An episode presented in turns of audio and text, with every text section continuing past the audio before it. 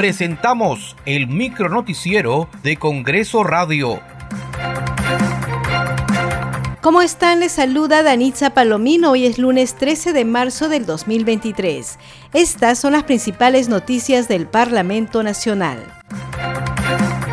El Congreso de la República, en coordinación con la Municipalidad de Lima Metropolitana, inició la recolección de donativos para los damnificados por las torrenciales lluvias que se han registrado en las últimas semanas en la zona norte del país. Las carpas instaladas en la Plaza Bolívar reciben principalmente alimentos no perecibles como latas de conservas, galletas, fideos, agua y otros productos.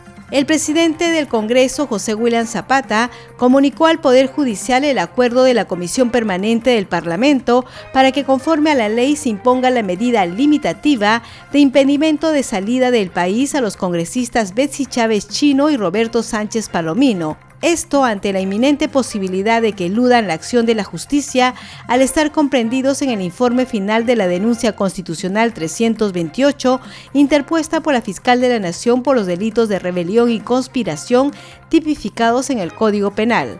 Escuchemos parte de la sesión de la Comisión Permanente solicitar, conforme a ley, al Poder Judicial se imponga la medida limitativa de impedimento de salida del país a los congresistas, señora Betsy Betzabet Chávez Chino y señor Roberto Helber Sánchez Palomino, ante la inminente posibilidad de eludir la acción de la justicia al estar comprendidos en el informe final de la denuncia constitucional 328 interpuesta por la fiscal de la Nación por los delitos de rebelión y conspiración tipificados en el Código Penal, para lo cual se faculta al presidente del Congreso de la República a presentar la solicitud y efectuar los trámites correspondientes.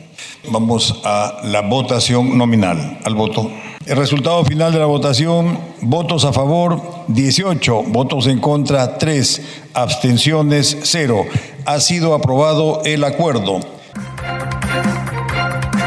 Desde hoy, lunes 13 hasta el viernes 17 de este mes, la ciudadanía podrá participar en el proceso de selección de candidatos aptos para la elección del defensor del pueblo que lleva adelante el Congreso de la República por ser su atribución constitucional. La ciudadanía podrá formular denuncias, observaciones y brindar información relevante respecto de cualquier postulante. También remitir preguntas para la etapa de entrevistas. Muchas gracias por acompañarnos en esta edición. Nos reencontramos mañana.